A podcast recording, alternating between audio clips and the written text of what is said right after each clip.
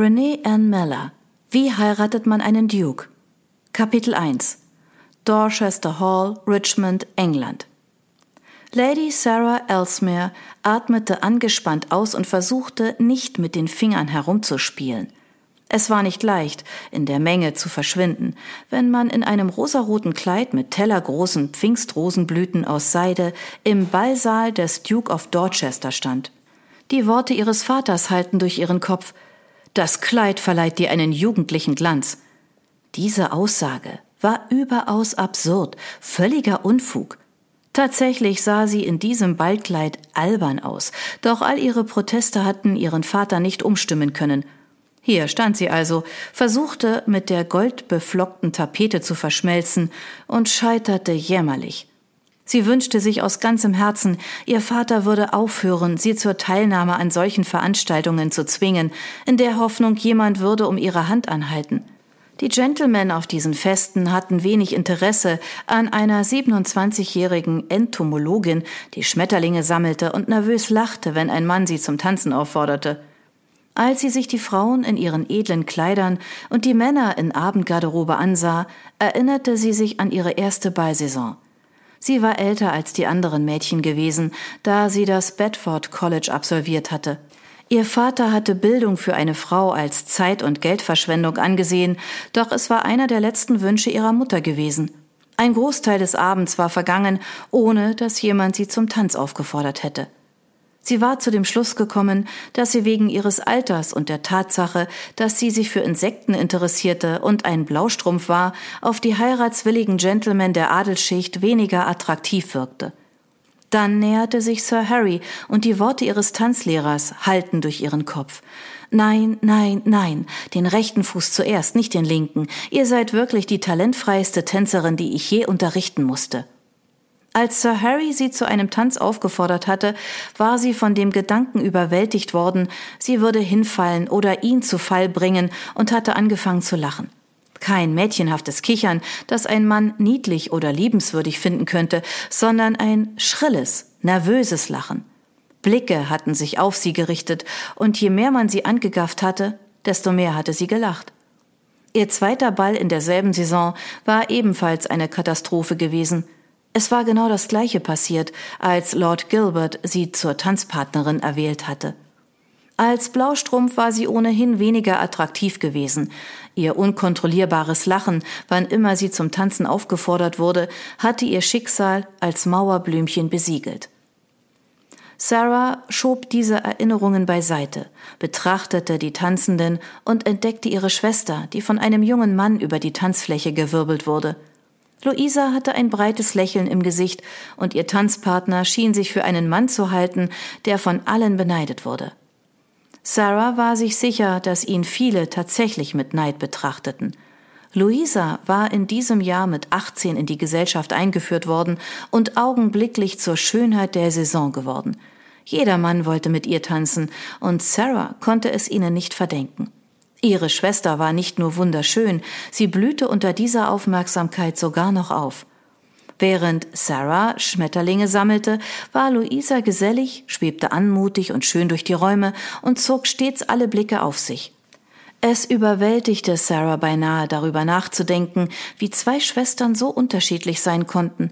Doch sie war erleichtert, dass ihre Schwester nicht unter der gleichen Eigenart litt, die Sarah ergriff, wenn man sie zum Tanz aufforderte. Sie suchte die Menge nach ihrem Bruder ab. Ned war vermutlich mit ihrem Gastgeber im Kartenspielzimmer. Sie machte sich nichts aus Ian McAllister, dem Duke of Dorchester. Er war einer der letzten aus einer Gruppe von Männern, die in den Skandalblättern als die Infamous Lords bezeichnet wurden, eine Gruppe ausschweifender Adliger. Wenngleich die meisten geheiratet und ihr verruchtes Leben hinter sich gelassen hatten, schien Dorchester, der Anfang 30 sein musste, fest entschlossen, sich nicht zu ändern. Und der Adel schien gewillt zu sein, dem kaltherzigen Schürzenjäger zu verzeihen, insbesondere dann, wenn er ihnen Unmengen Champagner und Köstlichkeiten der französischen Küche servierte. Sie fragte sich, was die Frauen in ihm sahen. Ja, er war attraktiv. Ja, er war schlank und hatte breite Schultern. Aber ein Gentleman musste doch gewiss mehr aufzuweisen haben, damit ihm die Frauen zu Füßen fielen. Doch im vergangenen Jahr hatte man sich erzählt, dass eine junge Debütantin in Ohnmacht gefallen und auf dem Boden zusammengebrochen war, obwohl er lediglich Hallo gesagt hatte. Sarah verwarf die Gedanken an den skandalösen Duke und schaute zu ihrem Vater, der am anderen Ende des Ballsaals stand und in eine Unterhaltung mit einem anderen Gentleman vertieft war.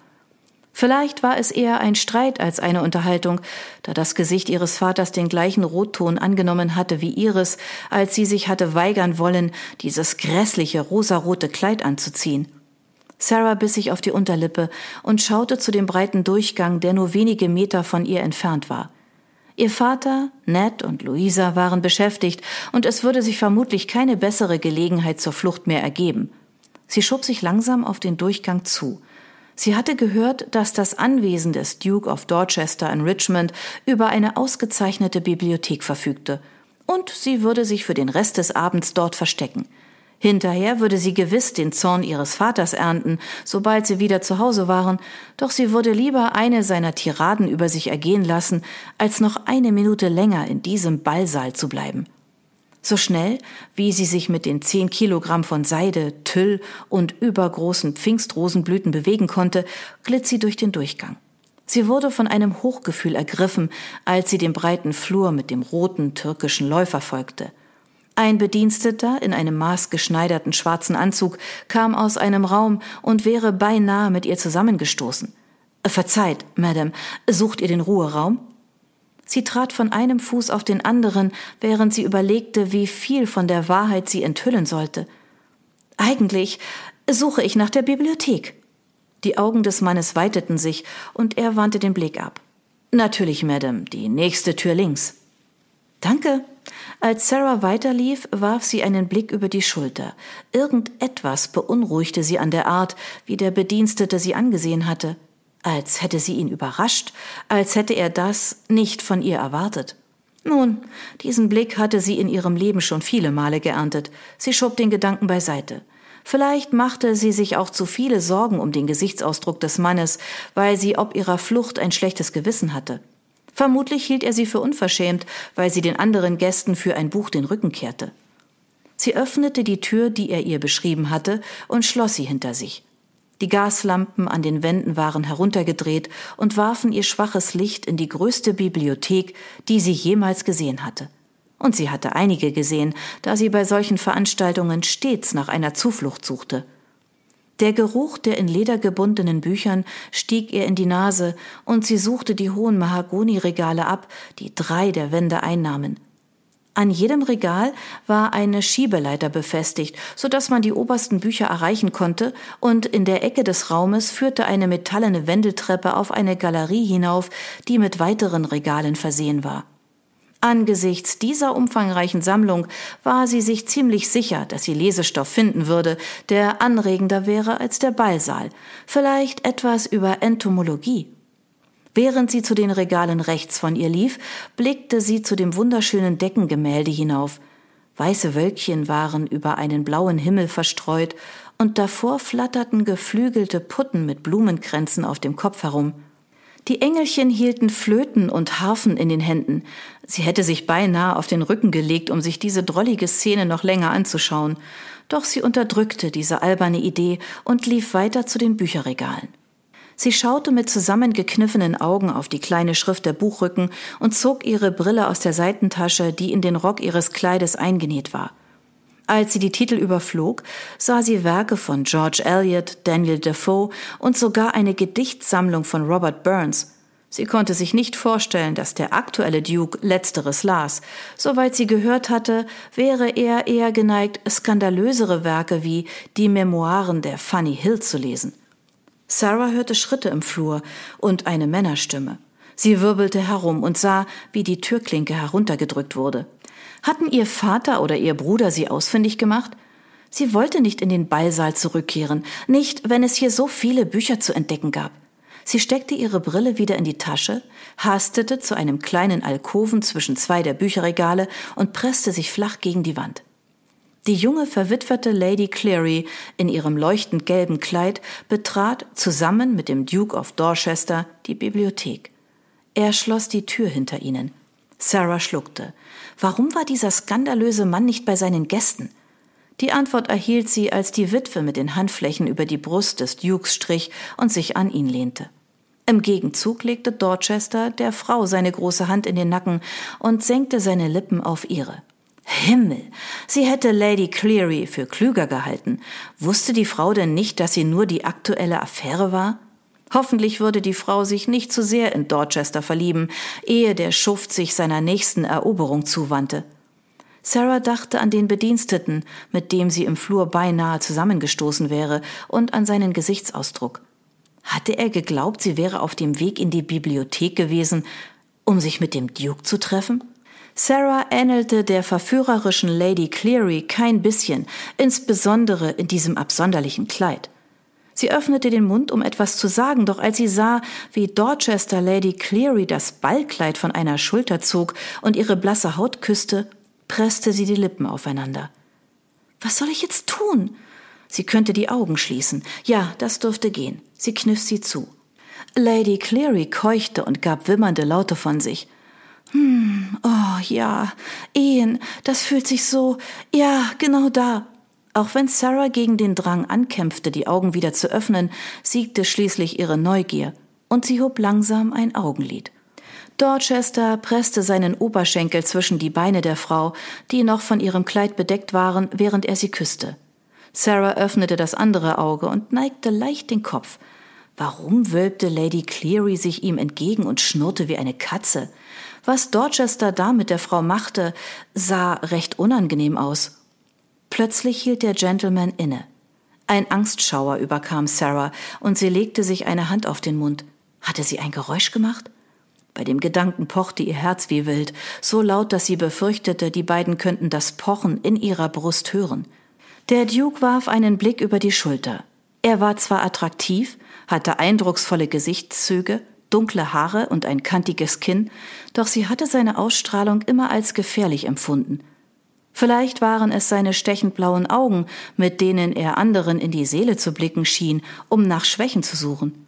Sie versuchte sich unsichtbar zu machen, indem sie sich noch fester gegen die Wand presste. Als sie das tat, fiel eine ihrer verdammten Pfingstrosenblüten von ihrem Kleid ab und rollte aus dem Alkoven.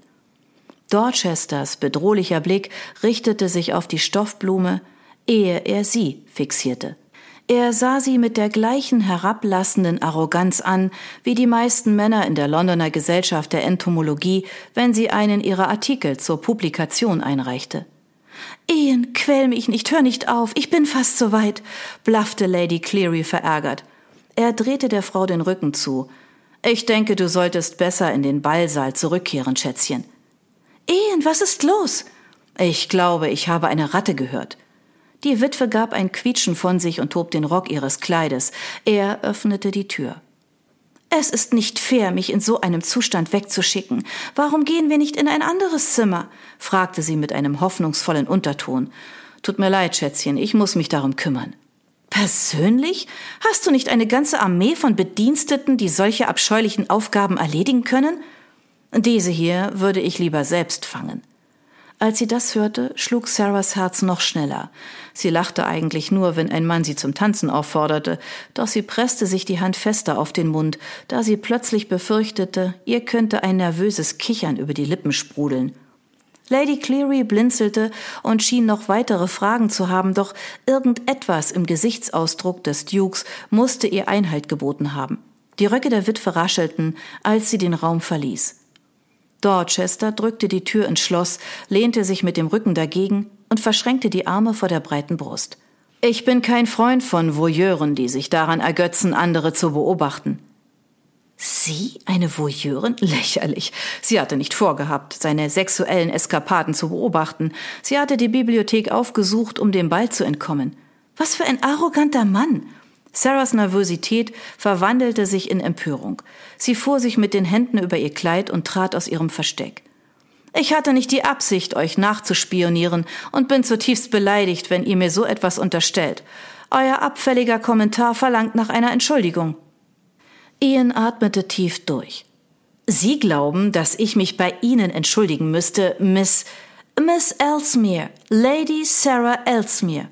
Ja, genau das war ihr Name. Er hatte sie schon einmal gesehen. Die Tochter des Earl of Hampton. Ein Blaustrumpf. Und sie lachte unkontrolliert, wann immer ein Mann sie zum Tanz aufforderte, so dass man sie bei Veranstaltungen mied wie eine Aussätzige. Ich bin nur in diesen Raum gekommen, um etwas zu lesen. Wirklich? Er hob eine Augenbraue. Ja, wirklich. Wenn ihr glaubt, ich hätte beobachten wollen, wie ihr.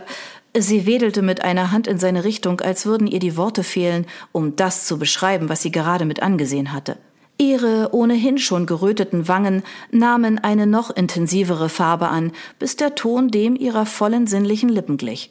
Diese Lippen wollten so gar nicht zum Rest der Frau passen, die ihr Haar in einem strengen Knoten trug und ein mit Rüschen besetztes und mit Verzierungen überladenes Kleid trug, das all ihre Kurven verbarg und sie recht albern aussehen ließ. Sie streckte das Kinn vor, als hätte er diese Einschätzung laut ausgesprochen oder sie seine Gedanken erahnt. Mein Vater hat diese Abscheulichkeit ausgesucht, also verurteilt mich nicht. Seid ihr nicht ein wenig zu alt, um euch die Kleidung von eurem Vater vorschreiben zu lassen? Doch, aber wenn ich das Wohlwollen meines Vaters erlangen will, muss ich so etwas tragen. Wenn ihr mich jetzt entschuldigen würdet, ich fürchte, diese Unterhaltung ermüdet mich. Damit marschierte sie zur Tür. Ihr Blick fiel auf die große Stoffblüte auf dem Teppich. Ian dachte für einen Moment, sie würde sie aufheben. Die Pfingstrose könnt ihr behalten, Euer Gnaden. Vielleicht könnt ihr sie euch von eurem Herrenausstatter an einen eurer Hüte stecken lassen. Oder ihr könnt sie Lady Cleary schenken, weil ihr nicht beendet habt, wofür ihr hergekommen seid. Nur wenige Menschen sprachen ohne achtungsvolle Rücksicht mit ihm. Die kratzbürstige Lady Sarah war da eine Ausnahme. Eigenartigerweise fand er sie faszinierend, insbesondere ihre scharfe Zunge und ihre sinnlichen Lippen. Für den Bruchteil einer Sekunde dachte er darüber nach, sie zu fragen, ob sie in dem unterrichtet werden wollte, was sie gerade gesehen hatte. Woher zum Teufel war dieser törichte Gedanke gekommen? Ian schüttelte kaum merklich den Kopf, um diesen abwegigen Gedanken zu vertreiben. Er hatte kein Interesse an einem prüden, hochnäsigen Mauerblümchen. Sie hatte beinahe die Tür erreicht, als ein Mann im Flur mit panischer Stimme ihren Namen rief. Sarah, wo bist du? Zur Hölle! Verdammte Scheiße. Es wäre nicht gut, wenn man ihn allein mit dieser Frau antreffen würde. Ian trat in den Schatten. Lady Sarah öffnete die Tür und ihr Bruder kam über die Schwelle gestürmt. Der Mann atmete schwer, sein Gesicht war totenblass. Ned, was ist los? Lady Sarah fasste ihm an den Arm. Der Adamsapfel ihres Bruders bewegte sich, doch er brachte keinen Ton heraus. Ned, du machst mir Angst. Sie packte ihn an der Schulter und schüttelte ihn. Raus mit der Sprache. Es geht um Vater. Er ist zusammengebrochen. Zusammengebrochen? Ihre Stimme bebte. Ja, antwortete ihr Bruder. Dr. Trimble sagt, er habe einen Hirnschlag erlitten. Er, er, er ist tot.